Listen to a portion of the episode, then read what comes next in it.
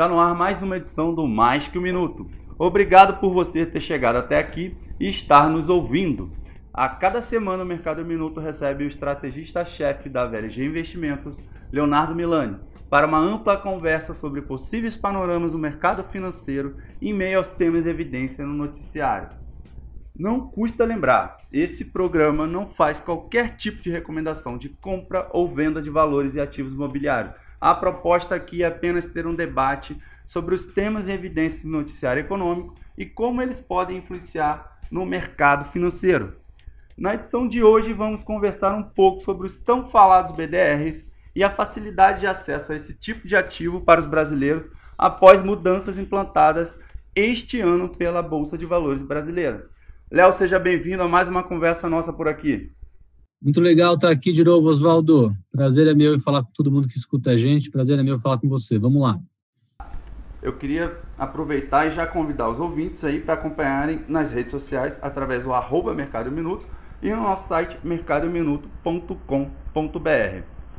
Léo, para deixar claro para os ouvintes, é, seria interessante você explicar o básico aqui, porque tem gente que segue a gente, que está lá no site, que entra nas redes sociais, já ouviu falar mas pode não ter assimilado ainda o conceito, né? Então, o que são os BDRs? Então, o BDR nada mais é do que o espelho de uma ação que é negociada lá fora.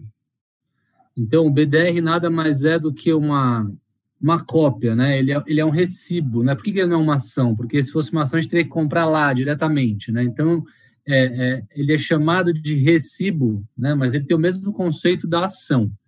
E não são novas ações que são criadas, tá? Muito pelo contrário, são ações já existentes.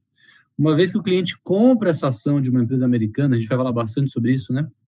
O investidor compra é, uma ação na B3 de uma empresa que é sediada no exterior. A B3 entra em contato direto com a bolsa lá de fora que é responsável por custodiar uma parte das ações e denominar que o dono está aqui, no Brasil.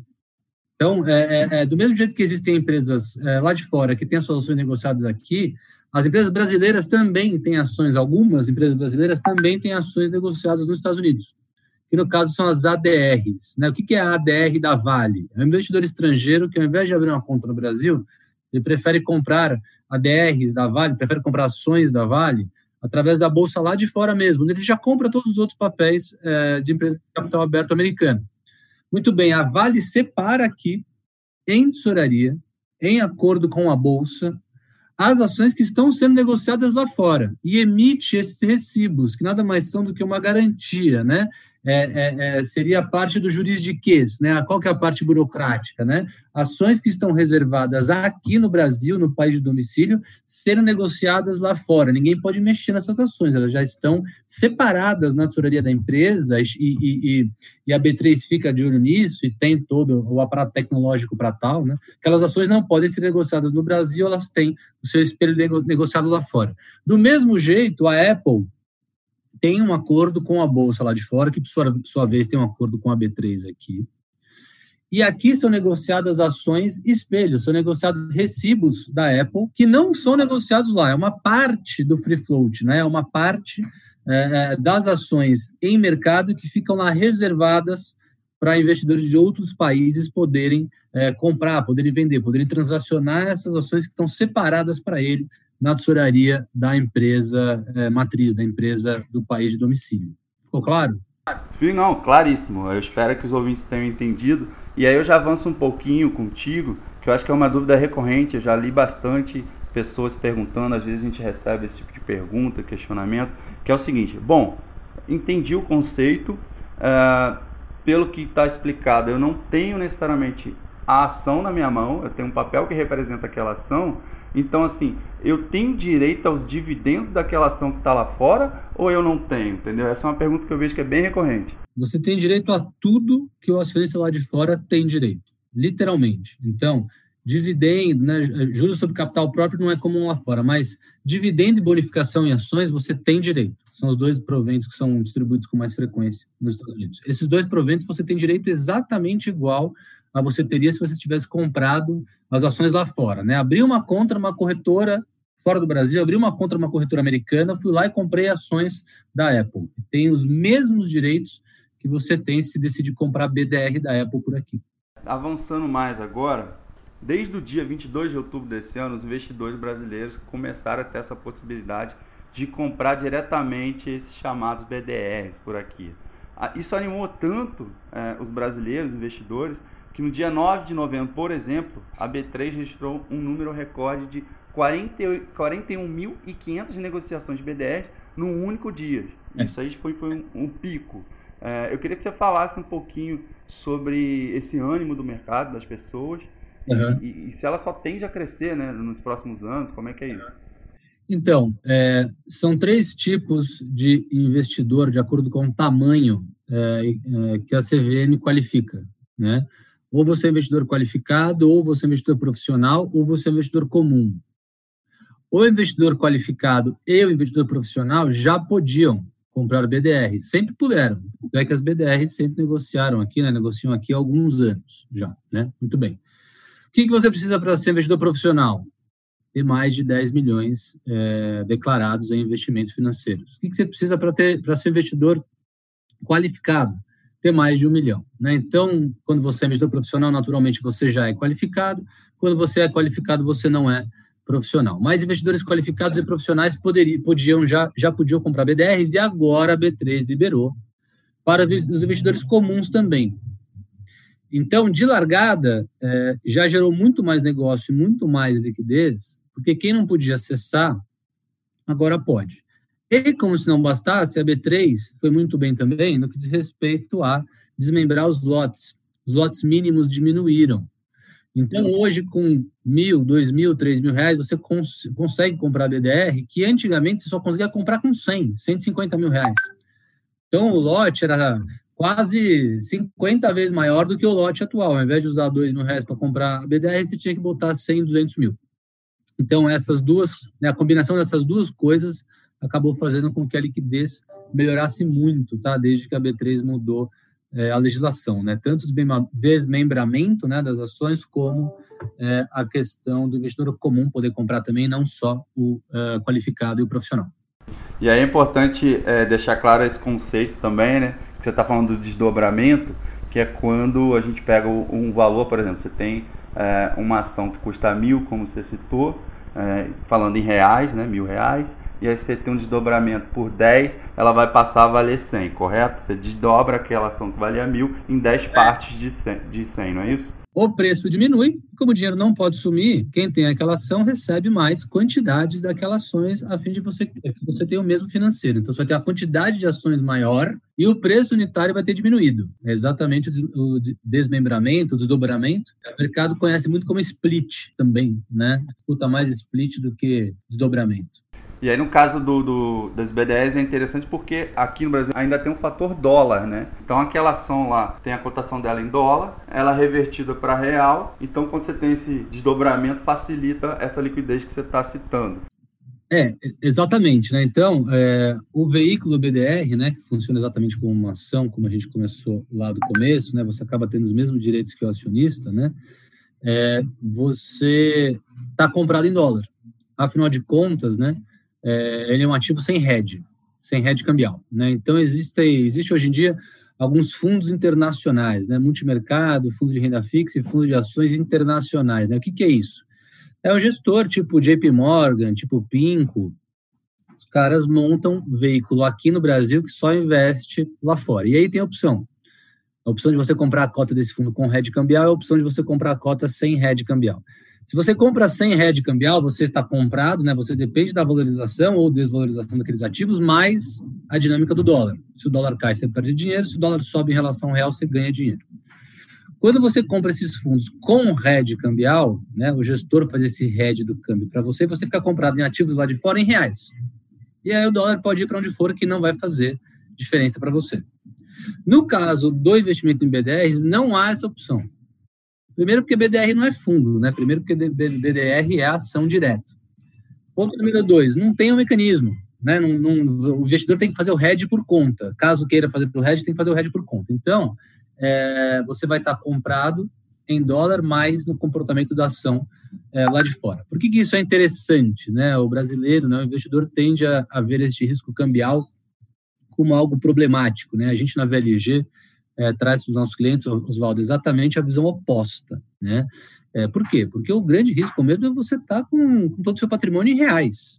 Né? Você ter 100% do seu patrimônio em reais, que é o verdadeiro risco. Né?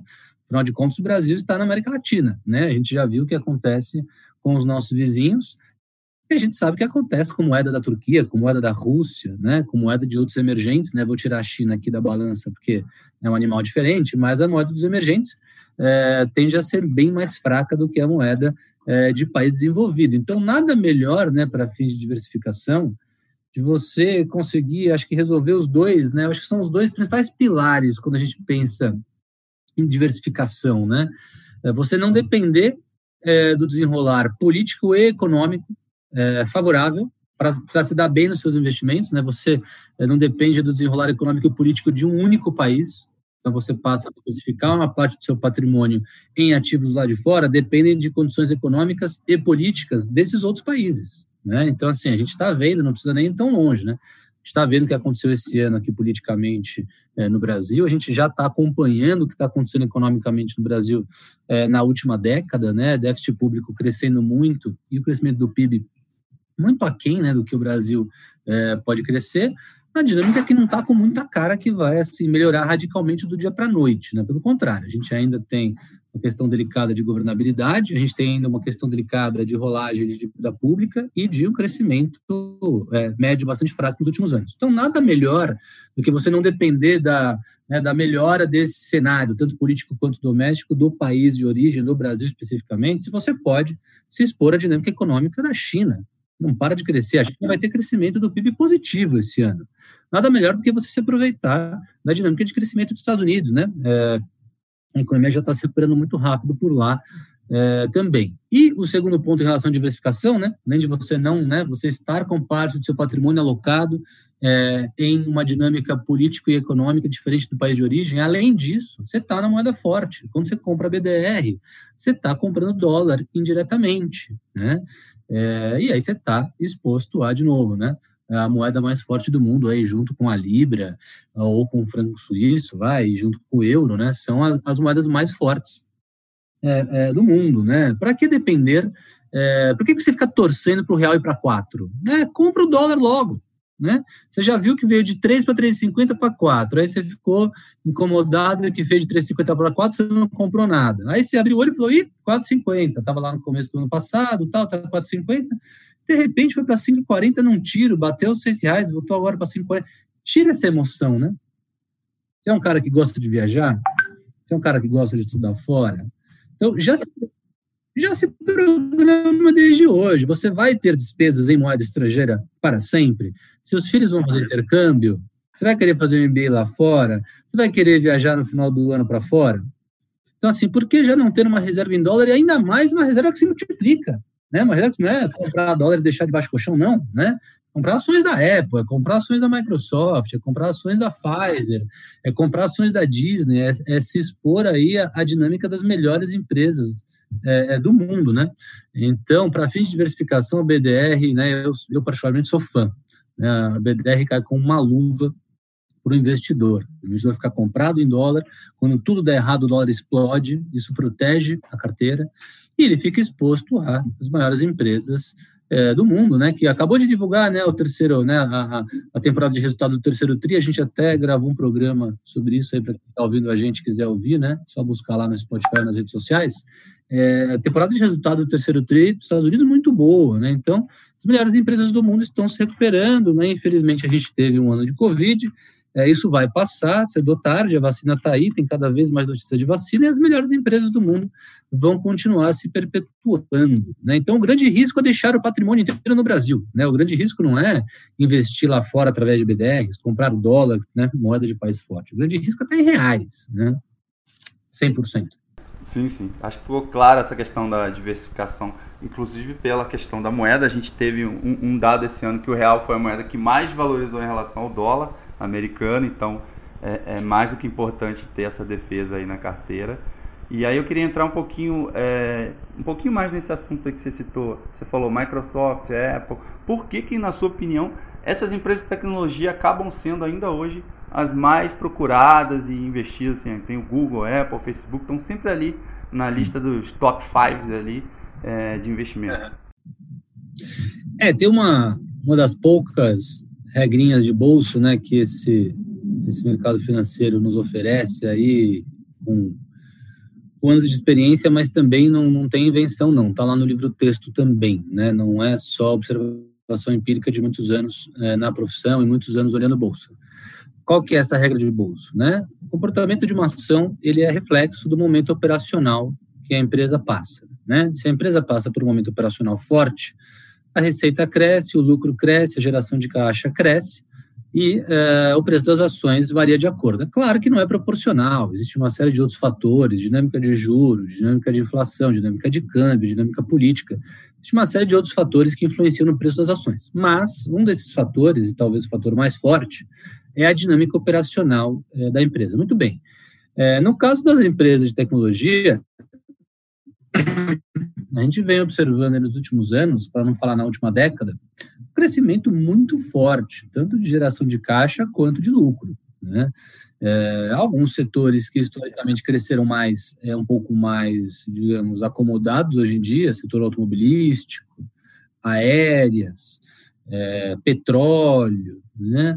Aço. Então, alguns setores que é, historicamente cresceram mais, principalmente naquela época do boom das commodities, né, de 2002 até 2008, 2009, as empresas nos últimos 5 a 10 anos vêm é, é, com um crescimento de, de resultado, crescimento de lucro, crescimento de geração de caixa menos expressivo. Né? Na ponta oposta, a gente tem as empresas de tecnologia, resultados crescentes todos os trimestres, né? impressionante. E a gente tem as empresas do setor de saúde, né? As empresas do setor de saúde também é, é, crescem, né? têm apresentado resultados muito bons né? já há muitos anos. Aí está mais relacionado a uma tendência de, de envelhecimento da, da, da, população, que é algo irreversível. Né? Então, os laboratórios, de fato, é, e outros players, né? hospital, plano de saúde, né? toda essa cadeia do setor de saúde tem apresentado resultados muito fortes, fortes e as ações têm reagido de acordo. Né? Então, se a gente pega o S&P, né, o índice de ação americano, e tira lá de dentro é, as empresas de tecnologia, as empresas de saúde, a performance do índice é completamente diferente. A performance do índice é completamente diferente. Né? São os dois setores que carregam nas costas o, o S&P 500, tá? Essa parte de inovação, então, né, tecnológica, acaba sendo é, um grande propulsor aí no que você está colocando. Eu queria ver contigo uma última perguntinha, que a gente está chegando ao final do nosso tempo aqui. Já que a gente falou de diversificação de carteira através de BDRs, acho que seria legal você falar de um, de um outro tipo de, de, produto também, de possibilidade de ferramenta para o investidor, que são os ETFs, né? que, a gente, que o investidor pode investir é, também uma parte do capital dele é, lá fora através de um ETF. Então, você pode explicar para quem está ouvindo o conceito de ETFs, que é diferente de BDRs, é, mas também como algo que está atrelado ao cenário das bolsas no exterior? Uhum. Então vamos lá. O ETF é uma cota de um fundo negociado em bolsa. Não tem nada a ver com comprar ação de uma empresa lá de fora, é, receber dividendo, né, receber bonificação. Não é você comprar uma comprar uma cota de um fundo, né, é, cujo, é, cuja gestão é passiva. Né? Então, é a cota de um fundo negociado em bolsa, essa cota negociada em bolsa, liquidez D mais 2, exatamente igual ações, exatamente igual fundos imobiliários, é, que tem gestão passiva. É, o que é gestão passiva? Né? O gestor do fundo só pode executar a mesma estratégia e recalibrar é, o fundo de acordo com aquela estratégia pré-determinada escrita em pedra. Ele não pode fazer nada diferente daquilo. Ele é obrigado a executar sempre a mesma recalibragem do fundo, independentemente do cenário. Independentemente do cenário político, cenário econômico, ele é obrigado a replicar determinada metodologia de alocação. É, o ETF mais famoso é o BOVA11. O BOVA11 replica a, a, exatamente 100% da composição do Ibovespa, do índice Ibovespa, é, e inclusive é obrigado a recalibrar o fundo de acordo com as mudanças de peso, inclusão e exclusão de papel e peso eh, que fazem parte do índice. né? O IVVB11 talvez seja o segundo ETF mais famoso. O IVVB11, de novo, mesmo conceito, a cota de um fundo negociado em bolsa, com liquidez em dois dias úteis, que tem gestão passiva, um fundo com gestão passiva, e nesse caso, ao invés de replicar exatamente o Ibovespa, ele é obrigado a replicar o SP500. Então, o que, o que chega mais próximo de uma BDR, de investir numa BDR, é comprar o IVVB11, Índio, Vaca, Vaca, Bola 11. Por quê? Porque ao comprar o IVVB, você também está comprado em dólar. O IVVB11 não tem rede cambial, exatamente como nas BDRs. E você está comprando uma cesta de ações, que é exatamente a cesta do SP500. Né? Então, você consegue, inclusive, diversificar seu investimento em ações, né? porque você não fica exposto à dinâmica daquela empresa específica. Você está comprando um índice com 500 ações. Beleza, acho que ficou claro é, que tem essa opção também. É, é o ETF ele está sempre recorrente nas perguntas também das pessoas que acompanham o site, as redes sociais. Então é, é legal você falar um pouco dessa diferenciação para que não tenha nenhum tipo de confusão entre o BDR e o ETF, que são completamente diferentes, mas são duas ferramentas que podem ser usadas aí para exposição em dólar, né? Léo, eu queria te agradecer mais uma vez, a gente infelizmente está chegando no final do nosso tempo aqui. Então, muito obrigado, viu? Obrigado você, Oswaldo. Valeu, pessoal que está ouvindo a gente. Até a semana que vem. Um abraço. Eu deixo aqui mais uma vez, então, para você que está nos escutando, um pedido para seguir o Mercado Minuto no arroba Mercado Minuto em qualquer rede social ou através do site. Entra lá no mercadominuto.com.br. Até a próxima semana. Tchau, tchau.